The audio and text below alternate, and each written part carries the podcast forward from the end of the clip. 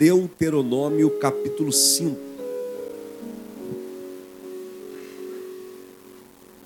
Deuteronômio capítulo 5. Versículo de número 5. Capítulo 5 do livro de Deuteronômio. O versículo também é o 5. Eu vou fazer a leitura na versão, nova versão internacional. Se você quiser acompanhar numa outra versão, sem problemas. O sentido é o mesmo. Os que já encontraram, digam amém. Diz assim a Bíblia. Naquela ocasião, eu fiquei entre o Senhor e vocês para declarar-lhes a palavra do Senhor. Porque vocês tiveram medo do fogo e não subiram o monte. Essa aqui é a versão Almeida Corrigida Fiel que diz assim, ó: Naquele tempo eu estava em pé entre o Senhor e vocês, entre o Senhor e vós para vos notificar a palavra do Senhor, porque temestes o fogo e não subistes o monte. Repita comigo: medo do fogo. Pergunta para quem está do seu lado aí: você tem medo do fogo?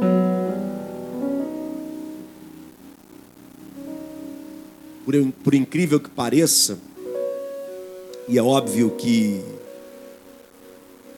a gente está falando aqui de uma forma figurada. Isso aqui não é uma chama de fogo igual aquela que quase incendiou a casa do Vinícius ontem. Isso aqui é uma, uma das principais manifestações de Deus na Bíblia. E acredite, nesse aspecto, tem muita gente que tem medo de fogo e você vai entender o porquê a razão pela qual os filhos de Israel, nessa ocasião já chamados de israelitas, porque que eles tiveram medo do fogo. Agora, mais uma vez, você sabe que eu sou dinâmico, diga para quem está do seu lado, hoje você perde o medo do fogo.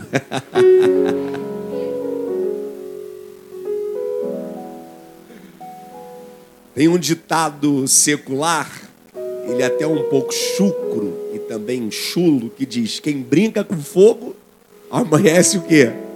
Mijado. Quem brinca com fogo amanhece mijado. Mas no contexto do que eu vou falar, quem se aproxima do fogo amanhece avivado. Deixa eu ser muito prático, não vou nem fazer nenhum tipo de introdução quero só aplicar algumas coisas bem significativas aqui para gente.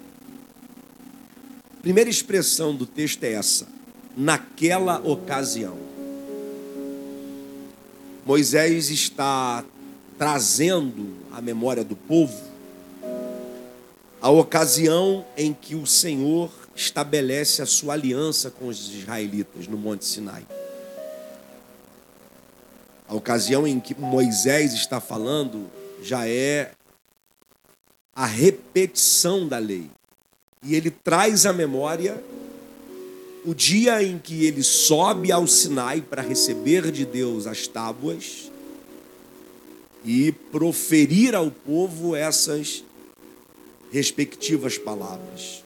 Olha o que a Bíblia diz, Êxodo capítulo 19, verso 1 e 2. No dia em que se completaram três meses que os israelitas haviam saído do Egito, chegaram ao deserto do Sinai.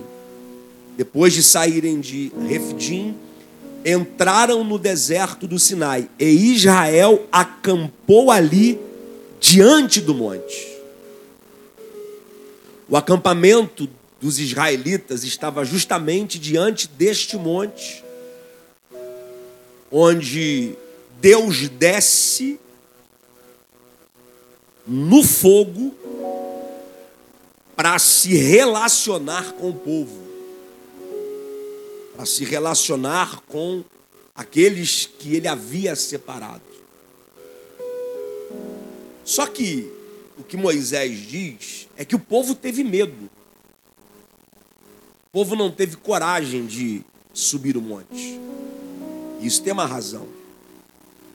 E aí Moisés diz: Eu fiquei entre o Senhor e vocês para declarar-lhes a palavra do Senhor. A gente só tem o um registro de duas pessoas que tiveram coragem de subir o monte. Uma foi Moisés. Vamos ver se você é bom de Bíblia. Ou se pelo menos você lê a Bíblia. Quem foi o segundo? Quem foi o segundo? Meu Deus, gente. Quem foi o segundo? Josué, gente. Josué. A Bíblia diz que Josué acompanhou Moisés. E é justamente essa razão que faz de Josué o mais preparado para suceder o Moisés. Pela sua coragem, a sua audácia,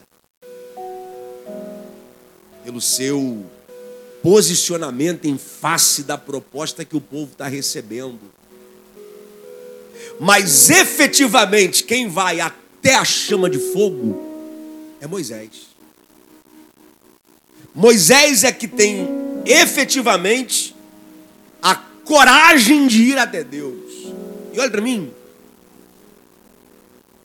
E quem tem coragem para ir até a presença de Deus também vai ser recompensado. Olha a recompensa que Moisés recebe. Eu fiquei entre o Senhor e vocês. Quem tem coragem de se apresentar e se disponibilizar para ir até a presença do Senhor, tem um lugar para viver novas experiências. Deixa eu liberar uma palavra para você aqui nessa noite de Santa Ceia. Não tenha medo de ir na presença do Senhor, porque quem tem disponibilidade para ir até a presença dEle terá um lugar de novas experiências. Você pode profetizar isso para quem está do seu lado? Diga: na presença do Senhor tem um lugar para novas experiências. Na presença do Senhor você viverá coisas novas. Na presença presença do Senhor, você verá coisas novas. Na presença do Senhor, você ouvirá uh, coisas novas. Essa é a recompensa de quem tem coragem de se apresentar na presença do Senhor. Gente, pode parecer até desconexo eu falar isso aqui, mas acredite. Deixa eu ser otimista. 50% de vocês aqui não tem coragem de ir na presença do Senhor. 50%. Você não é otimista. Ir na presença do Senhor não é ir na igreja. E na igreja é uma coisa, e na presença do Senhor é outra. E eu só quero que você saia daqui hoje entendendo a razão que lhe intimida a subir de nível. Porque até o Josué, com toda a coragem que teve, ficou um nível abaixo de Moisés. Ele foi até parte do Sinai. Quem teve coragem de entrar no fogo que ardia no cume do monte foi só Moisés. Mas quem tem coragem também tem recompensa. Olhe para cá, gente. Não é à toa que nossa geração e as gerações que se passaram sempre tiveram poucas pessoas relevantes no que se refere a ser uma voz para o seu tempo. Uma coisa é, é ter muita gente falando, isso tem, até porque o advento da internet deu oportunidade para muita gente. Então, tem muita gente falando, e gente falando bem, gente falando coisas boas, gente falando coisas interessantes, significativas. Tem muita gente. Mas a gente também concorda que tem muita gente ruim. Gente que não deveria ter voz ou oportunidade para ser ouvido. Muita gente falando coisas erradas, desconexas, distorcidas, incoerentes, nocivas. E a nossa dificuldade de pastorear nesse tempo é que a gente não pastoreia sozinho. Eu ensino uma coisa para vocês aqui no altar, e aí você vai no YouTube, você vai no Instagram, você vai no Facebook, você vai no TikTok, e tem lá um monte de gente falando coisas que de repente vão de encontro àquilo que eu falo. E é onde surgem, por exemplo, ovelhas se rebelam contra o seu pastor. Porque preferem dar ouvido a quem tem fala na internet do que para quem tem vida no altar. Se tiver que dar ouvidos, dê ouvidos a quem tem vida no altar. E principalmente o altar da sua igreja, cujo pastor é alguém que você conhece. Acredite, tem gente deixando de frequentar uma igreja para, para ser pastoreado por pastores midiamáticos. Quem é seu pastor? Ah, meu pastor é o Tiago Brunet. Tiago Brunet nem igreja tem. Quem é o seu pastor? Ah, o meu pastor é o apóstolo Renê Terranova. Mas você frequenta a igreja? Não, não, eu ouço ele pela internet. Quem é seu pastor? A minha pastora é a Viviane Martinello. Gente que você não conhece, gente que você ouve, mas que você não conhece. Acredite no que eu vou dizer. A vida do seu pastor diz muito mais do que a voz de quem tem fala na internet. E essa não é só a minha dificuldade, essa é a dificuldade de todos os meus colegas pastores. Igreja tem doutrina, igreja tem ensinamento, igreja tem visão, igreja tem valores, igreja tem princípios. E a razão que leva muita gente a discordar é ouvir mais quem tem fala do que quem tem vida. Isso é uma coisa que pode ser danoso a curto, médio e longo prazo.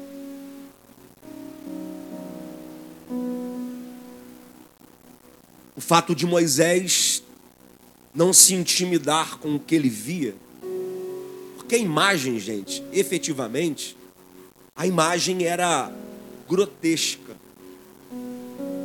Porque a Bíblia diz que o monte, ele ardia em fogo, ele tremia, havia escuridade barulho de trombeta, a imagem era de fato amen, amen, amen, era baios, intimidadora.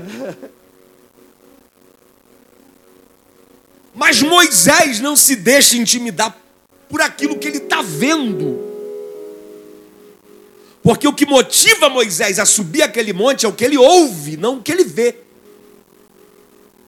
Não é sobre a imagem, é sobre o que ele ouve. E ele tem recompensa. Primeiro, ele tem um lugar de experiências. Ele viu o que ninguém nunca viu. o nível do que Moisés vive lá naquele lugar é tão intenso, profundo e relevante, que quando ele desce, o rosto dele brilha com a luz da glória de Deus. Diz que você não quer um lugar desse, que você vai para encontrar com Deus e sai de lá brilhando com a luz da glória dele. Urabarrenda. Que Deus nos dê um lugar para que a gente encontre com Ele ao ponto de receber a luz da glória dele. Primeira recompensa que ele recebe é esse lugar de experiências. É esse lugar de ouvir coisas inefáveis. De ver coisas indescritíveis. de ver a manifestação do seu Deus e Criador de uma forma que ninguém mais viu. Gente, pare e pensa na pressão que Deus desce naquele lugar, ao ponto do monte estremecer com a presença dele. E a segunda recompensa dele é influência. Repita comigo: influência. Eu tenho ouvido muito sobre influência. Você percebe que a influência de Moisés é ao nível dele se colocar entre Deus e o povo para declarar ao povo o que ele ouvia de Deus. E esse é o autêntico nível de influência que todo cristão deve buscar. Um milhão de seguidores no Instagram não vai te dar nem 0,01% de influência que esse lugar diante de Deus vai te dar.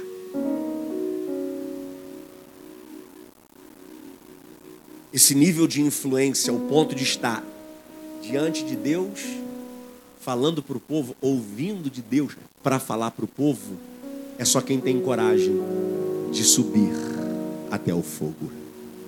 Repita para quem está perto de você: na presença de Deus você recebe o poder da influência.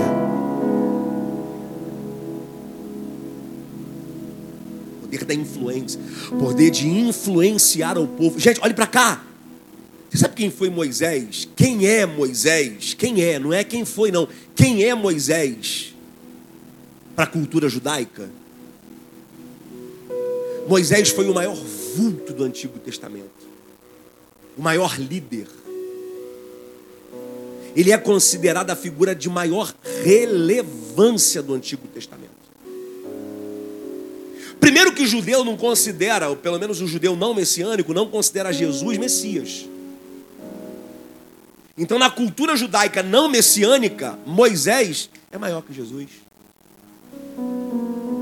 O nível de influência de Moisés é tão poderoso que ele é figura de relevância para o cristianismo, para o judaísmo, para o islamismo, para o budismo, para o hinduísmo. Moisés é venerado na Índia. O nível de influência dele chocou até os anjos. A Bíblia diz que Miguel lutou com Satanás por causa do corpo de Moisés. Quando Moisés morre, porque Moisés morreu, eu provo biblicamente. Foi Deus que disse. E tem uma discussão teológica se Moisés morreu. Claro que morreu. Se Deus disse, Deus falou com, Moisés, com Josué: Moisés, meu servo, é morto. Então ele morreu. Quem falou? Deus. Só que o nível de influência de Moisés foi tão alto que se o corpo não fosse ocultado, eles certamente fariam um faraó. Iam pegar o corpo de Moisés, embalsamar e levar dentro de uma caixa para onde eles fossem. E o que é que faz de Moisés um cara tão influente? É o lugar que ele teve coragem de subir que vai nos dar condições de influenciar a nossa geração, a nossa família, a nossa casa, a escola onde você estuda, a sua faculdade, seu trabalho, seu condomínio, a rua onde você está. O que vai te dar autoridade, autonomia, inspiração para que você inspire a sua geração é se você decidir subir para esse lugar onde a chama da presença do Senhor é alta. Para cá, gente. Aqui no raso, aqui embaixo, não tem fogo para dar influência para a gente, não. Por falta de estar lá e receber dele esse poder de influência, a gente acaba forçando a barra. A gente força uma influência. Já percebeu que gente que está perto de Deus não precisa forçar? Gente que está perto de Deus, onde chega, ele influencia. Quando ele abre a boca, ele influencia, a vida dele influencia. Diga para quem está perto de você: esse lugar está acessível para você.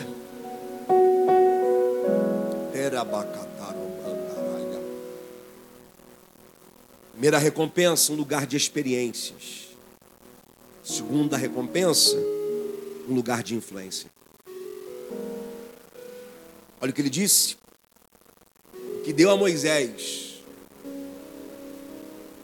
oportunidade para que ele tivesse ali foi também a omissão do povo. O que está muito claro nesse texto que nós lemos, 5, capítulo 5, verso 5 do livro de Deuteronômio, é que essa oportunidade foi oferecida para todos. Porque Moisés diz: vocês tiveram medo do fogo, vocês tiveram medo de subir o monte. E toda lei religiosa, não decálogo, a lei religiosa que é estabelecida com relação ao povo não se aproximar do monte, é justamente pelas razões das, pelas quais eles se intimidaram. E Moisés, ele diz: Vocês tiveram medo do fogo. Como eu disse, o fogo era uma manifestação da presença de Deus. Olha o que a Bíblia diz, Êxodo 19, 18. Vê se a imagem não era assustadora. Tereza. O monte Sinai estava coberto de fumaça, pois o Senhor tinha descido sobre ele em chamas de fogo. Dele subia fumaça como que de uma fornalha, e todo o monte tremia violentamente. Você tem noção, gente? Era uma imagem semelhante à de um vulcão semelhante a um vulcão. E o povo falou assim: não, nós não vamos não. E quando a Bíblia fala que Deus vem na, na, na, manifestação, na imagem do fogo, isso fala do poder que o fogo tem de consumir praticamente tudo que é colocado diante dele. Já percebeu que o fogo tem poder de consumir tudo? Madeira, o fogo come. Tecido, o fogo come. Dependendo do nível do fogo, até pedra o fogo come. Porque o vulcão, por exemplo, as larvas são pedras derretidas. Pedras em chama. Praticamente tudo que se aproxima do fogo, fogo consome. E essa era a indicação da manifestação de Deus. E qual é o princípio? O princípio é este: olhe para cá. Todo aquele que desejar se aproximar do Senhor precisa entender que perto do Senhor você será purificado. Diga para quem está do seu lado: na presença do Senhor você será purificado.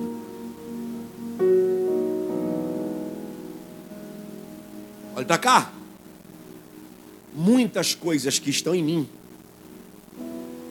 muitas coisas que estão em nós, não suportarão o calor da presença do Senhor. E é exatamente por isso, Natan, que a gente tem medo. Que a gente sabe que se nosso nível de comprometimento aumenta, a gente tem que abrir mão de muita coisa que a gente gosta. A gente tem que abrir mão de muitos desejos que a gente cede. A gente tem que abrir mão de muitos comportamentos que a gente repete. Se a gente subir de nível, for para mais perto dele, o nosso nível de desprendimento e de renúncia precisa aumentar. Por isso que a gente tem medo. Por que, que essa geração não está avivada? Porque essa geração não quer abrir mão dos seus pecados. Essa geração não quer desligar a pornografia, quer continuar assistindo pornografia. Essa geração quer continuar com seus pecados de estimação. E ninguém em sã consciência vai estar nesse lugar onde a chama arde e continuar com práticas pecaminosas. É mais fácil fingir que tem. É mais fácil fingir que é. É mais fácil forçar a barra. Porque se a gente desejar E para perto de Deus, o nosso nível de comprometimento, de compromisso, de autodisciplina e de autorresponsabilidade também precisa aumentar. E a gente, na verdade, a gente fala assim: não, pastor, eu não consigo parar com isso. Não é não. É que a gente não quer parar. Porque quem quer para. Quem quer renuncia. Quem quer deixa. Quem quer abre mão. Quem quer se desprende. Pergunta para quem está perto com carinho: Você quer subir de nível? Olhe para mim. Se aproximar da presença de Deus é estar disponível, primeiro, para mudanças, segundo, para transformações, terceiro, para transições, quarto, para substituições e quinto, para reformas. Só que a gente não quer mudar, né? Aí a gente usa as desculpas esfarrapadas de sempre para continuar fazendo aquilo que a gente gosta de fazer.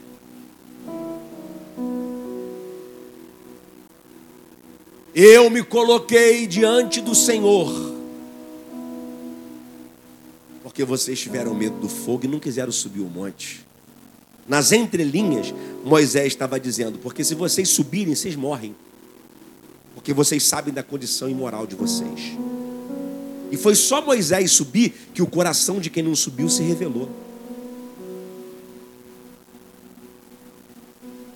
Porque sempre que tem alguém para subir, tem alguém para revelar por que não subiu. Moisés está lá em cima, o povo está lá embaixo, fazendo farra. Construíram um bezerro de ouro e disseram: Ó, oh, esse aí é o nosso Deus que vai nos levar. Da onde saiu aquela ideia de um bezerro de ouro? Do coração deles. Era o Deus que estava no coração deles. Na verdade, eles constroem o projeto que eles imaginavam que era o Deus deles. Um, um bezerro de ouro, tem que ser de ouro. Cara, e eles tinham ouro? Tinham muito ouro.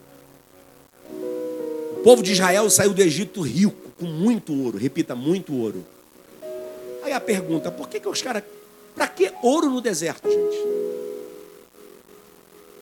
Para quê? E é Deus que manda eles receber o ouro. Para que tanto ouro no deserto? Dois propósitos. O ouro seria usado para duas coisas. Primeira delas, para construir o bezerro de ouro. Segundo, para construir, confeccionar o templo tabernáculo móvel no deserto.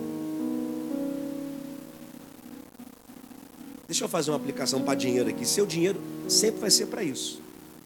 Para construir bezerro de ouro ou para utilizar ele para adoração a Deus. Se você não está servindo a Deus com teu dinheiro para que ele seja adorado, você está servindo o dinheiro para trazer do seu coração coisas que você quer construir. Sempre assim. Só se repete, só se é um padrão repetitivo.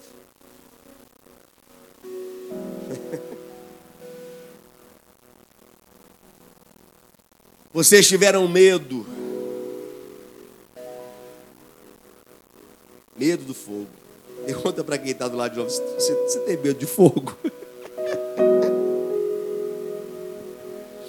Uh! Deus nos tire o medo do fogo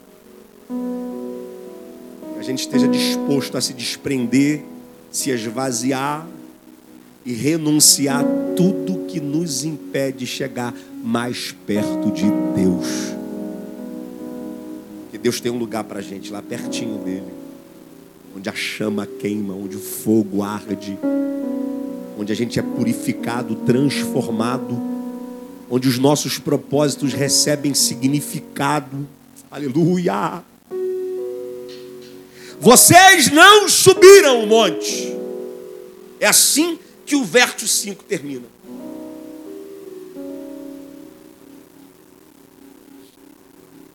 Deixa eu falar com vocês aqui. O novo nível que a gente deseja, ele exige esforço.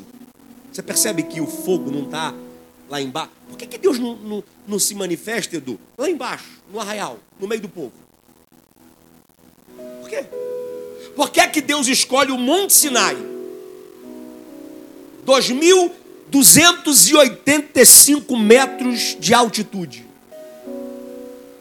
Lugar alto. Aproximadamente 5 ou 6 quilômetros de subida, dependendo da rota que foi traçada lá no tempo de Moisés.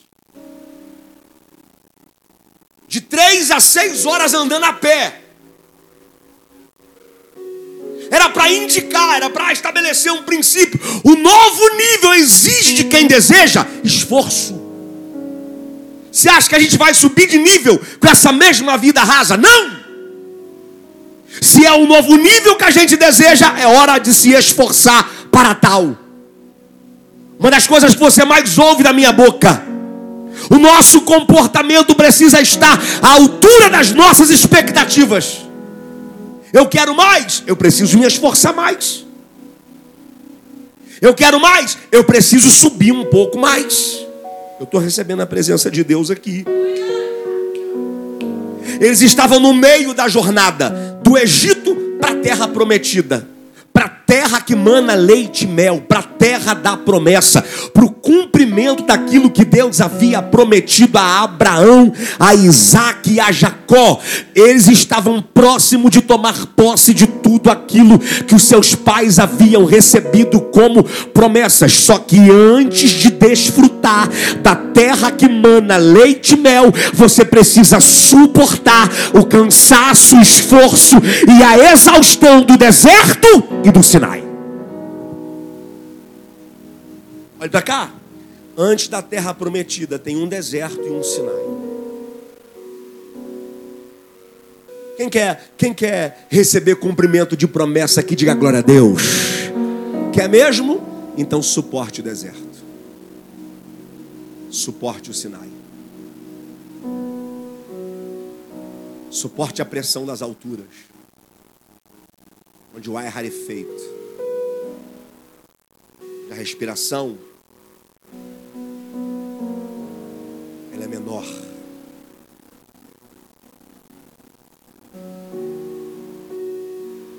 Tem gente querendo viver o extraordinário sem viver o ordinário. Sem cumprir os princípios do dia a dia. Gente levando na brincadeira o básico do Evangelho. Gente abrindo mão do básico. E a nossa geração é uma geração que transformou Deus num adolescente apaixonado. Canções de amor. Nosso Deus não é adolescente apaixonado, nosso Deus é Deus, é um Deus Pai, provedor, protetor, mas, sobretudo, um Deus que dá destino para os seus filhos, um Deus que ama e corrige, Deus que ensina, Deus que forja, um Deus que instrui. Moisés foi um cara relevante, foi ou não foi? Foi um cara influente, não foi? Só que esse Moisés foi treinado por 40 anos para Deus fazer um grande líder, Deus destruiu um príncipe. Porque esse Moisés foi criado no Egito, debaixo das asas da filha de Faraó, adotado no palácio, recebendo ciência, cultura, educação, recebendo treinamento para ser da alta cúpula do Egito. E para que Deus fizesse um servo, um líder, Deus tem que levar ele para o deserto e destruí-lo. Ninguém viverá o extraordinário sem cumprir princípios do ordinário, sem fazer o básico. Ah, isso aqui não é para mim, não é para você, sim. Se comprometa com o básico, se comprometa com o simples, se comprometa com o ordinário, se comprometa com o natural, porque é cumprindo esses princípios que você será elevado para um nível de sobrenaturalidade extraordinário. É onde você viverá coisas. Eita, levanta a mão que eu vou liberar uma palavra da eternidade sobre a tua vida. Essa palavra é de Deus para te subir de nível. Essa palavra vem de Deus para te colocar em outros lugares. Essa palavra palavra vem de Deus para te fazer viver um novo tempo. Eita!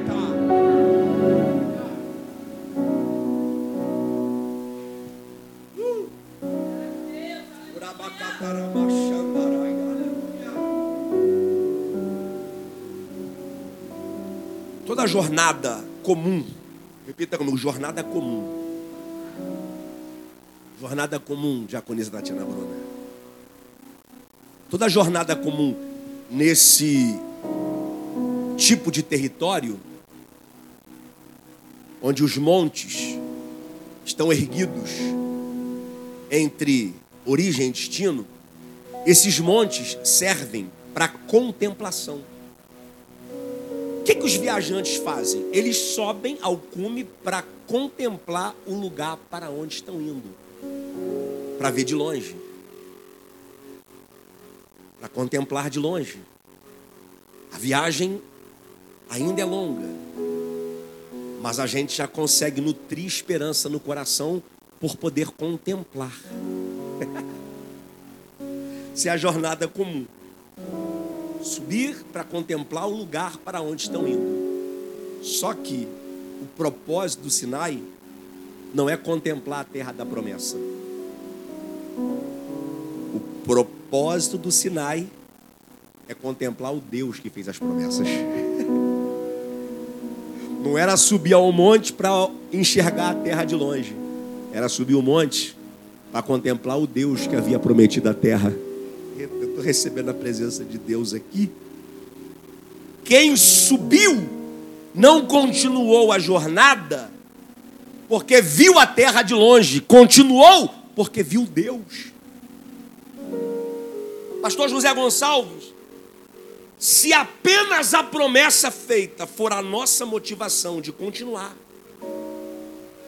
quando ela se cumprir, a nossa jornada perde o sentido. Eu conheço gente, por exemplo, pregadores, esses pregadores é, business, né? Pregadores que, que têm um ministério de pregação, você sempre vê eles na internet, viajando, hora aqui, hora colar, pegando no evento, em outro. E penso que não há problema nenhum nisso. Mas eu conheço muitos deles que tinham, por exemplo, um sonho. Não, Deus me prometeu que eu vou pregar em tal lugar. Deus me prometeu que eu vou fazer isso. Deus me prometeu que eu vou para os Estados Unidos, pregar lá nos Estados Unidos. E acredite, eu conheço muitos pregadores que desistiram, abandonaram o ministério de pregação, porque já, entre aspas, viveram tudo aquilo que consideravam ser as promessas de Deus. Porque se a promessa for o fator motivador, uma hora a jornada perde o sentido. O que deve dar sentido à nossa jornada não são as promessas deve dar sentido à nossa, à nossa jornada é o Deus que fez as promessas. Porque quando Deus é o fator motivador, acredite, a eternidade será pouco para contemplá-lo, conhecê-lo e admirá-lo. Você não tem noção, a eternidade vai ser pouco. Eu não tenho noção, meu amor. Eu não tenho noção do que será contemplá-lo eu não tenho noção do que será admirá-lo, do que será conhecê-lo. Eu provo para você que o que motivava Moisés era ele e não as promessas. Nesse mesmo contexto, Deus decide paralisar o projeto e falar: Moisés, eu vou matar o povo, tu vai sozinho. Não, Senhor, não é sobre mim, é sobre o Senhor que as nações vão dizer? Cara, Porque, sinceramente, o que, que nos faz diferente das outras nações? O que, que nos torna diferente, por exemplo, de instituições de caridade? Você vai concordar comigo que lá as pessoas amam, as pessoas dão cesta básica, as pessoas auxiliam, as pessoas são hospitaleiras.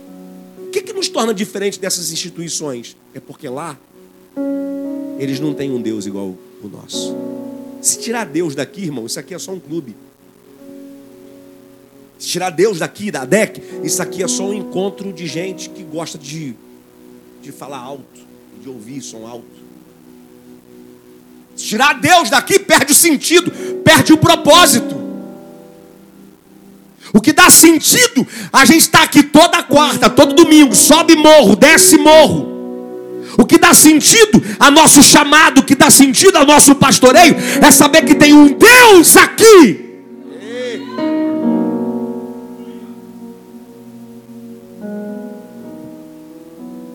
Moisés diz: Não, é sobre o Senhor. O que, que as nações vão dizer? Então, beleza, Moisés, faz o seguinte: o meu anjo vai contigo. Ele fala: Não, Senhor. Não é sobre a promessa, não é sobre anjo se o Senhor não for conosco, não nos faça subir deste lugar. O que vai motivar a mim e o povo continuar essa jornada pelo deserto até a terra prometida é a certeza de que o Senhor vai conosco.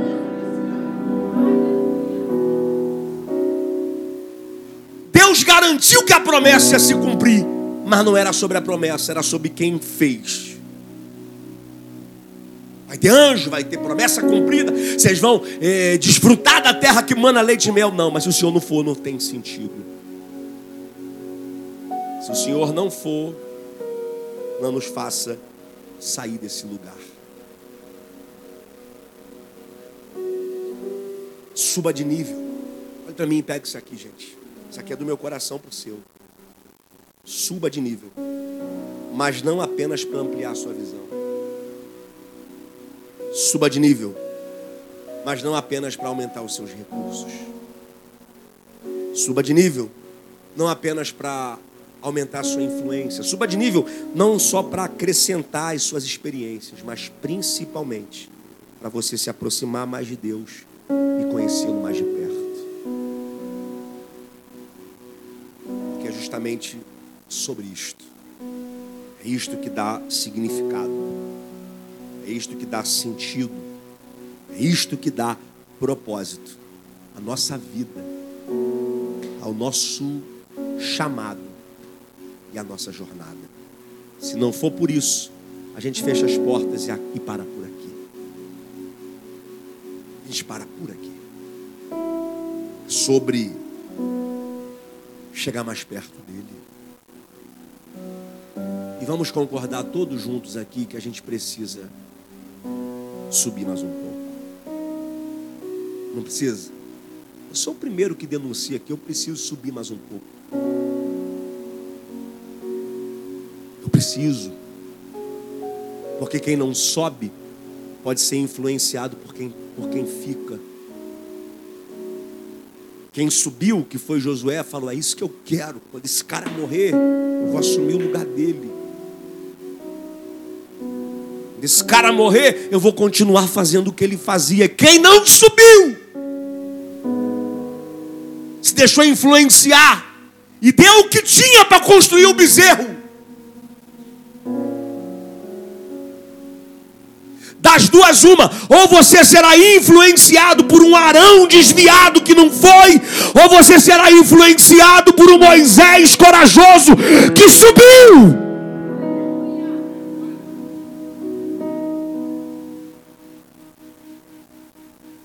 A gente só precisa, Rose, é definir muito bem as nossas referências. A gente precisa efetivamente é definir os nossos valores. A gente precisa é definir o que a gente quer de fato. As versões mais próximas do original diz que eles ficaram embaixo e faziam uma orgia. Uma orgia, uma festa, uma balada, uma rave. Era isso que eles faziam. Quem não subiu, se desviou ainda mais. Agora, o único, o único que estava lá mais perto, mesmo com medo. Eu aprendi aqui com um pastor Clésio, ele disse uma coisa muito interessante. O corajoso não é alguém que não tem medo. O corajoso é alguém que vai com medo mesmo. É o cara que vai com medo mesmo. Cara, e pega isso aqui, Vitinho. Você sabe qual era a ideia deles, pastor Vinícius? Arão era sacerdote. A ideia deles, Miriam, é que aquele bezerro iria agradar a Deus. Eles queriam inventar uma forma de agradar a Deus. Não estavam dispostos a cumprir os princípios que Deus estabeleceu, mas queriam inventar uma forma de agradá-lo. Você não precisa inventar uma forma de agradá-lo, servi-lo e adorá-lo. É só cumprir os princípios que ele estabeleceu. Porque na falta da coragem para subir, a gente inventa uma forma de continuar no mesmo lugar e supostamente está agradando a Deus, e nós não estamos. A gente só está fadado à influência negativa do arão desviado.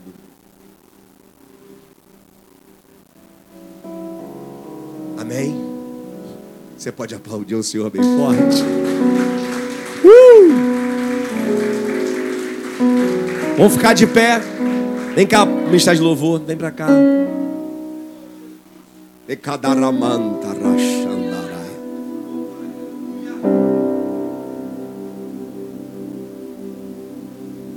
Eu estou sentindo ele.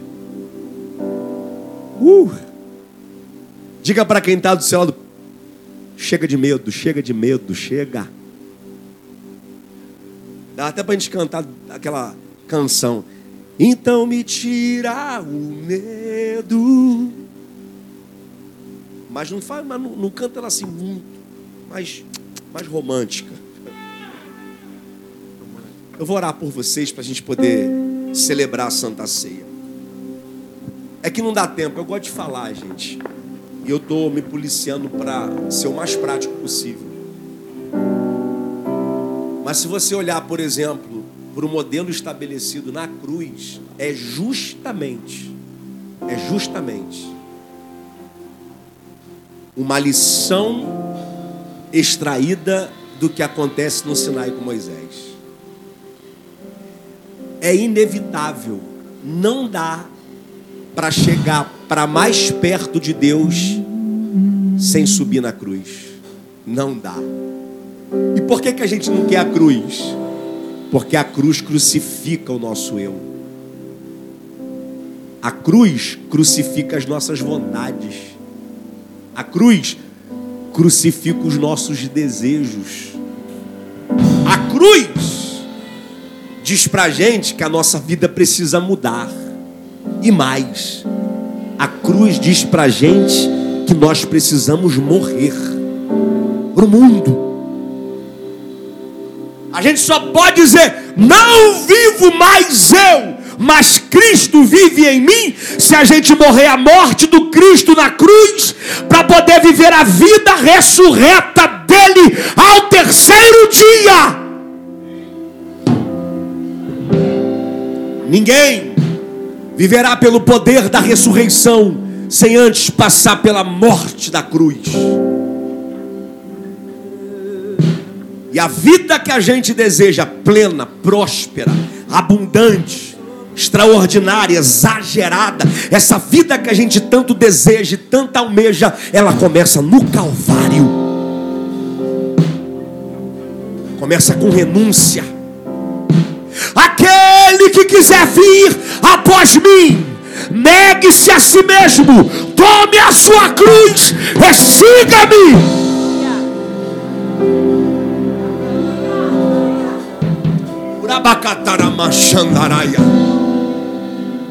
Por exemplo, Você pega alguém que está frequentando a igreja, mas ainda não aceitou Jesus. Alguém que está frequentando a igreja, mas ainda não se batizou. Em 99,9% das vezes a resposta é: Pastor, não estou preparado. Pastor, ainda não senti.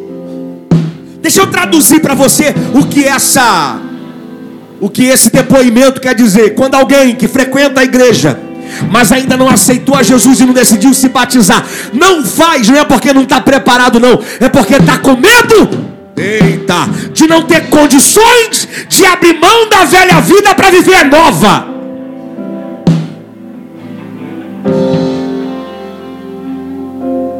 Era o mesmo medo dos filhos de Israel. Eu não subo, porque se subir, eu preciso mudar de vida. Eu não quero mudar de vida. Eu quero continuar nessa mesma vida medíocre, rasa, insignificante, inventada. Viver esse teatro, esse plágio. É isso que eu quero. Eu não chego para perto porque eu não quero me comprometer. Eu não aceito um cargo na igreja porque eu não quero me comprometer. Eu não aceito trabalhar em nenhum ministério porque eu não quero me comprometer. Eu não participo do café de comunhão porque eu não quero me comprometer. Sai dessa em nome de Jesus. Perca esse medo. Suba para perto. Uh. Nosso medo sempre será o mesmo. Medo de não ter condições de abandonar a vida velha. Porque o diabo engana a gente dizendo a vida velha é melhor. Pega um casal de namorado, por exemplo, que tem uma vida sexual ativa. Diz para ele, ó, cara, você quer ser crente? Você tem que parar. Só vai ter relação agora depois do casamento. Tu acha que ele quer? Quer não. Porque quem quer perde o medo, irmão.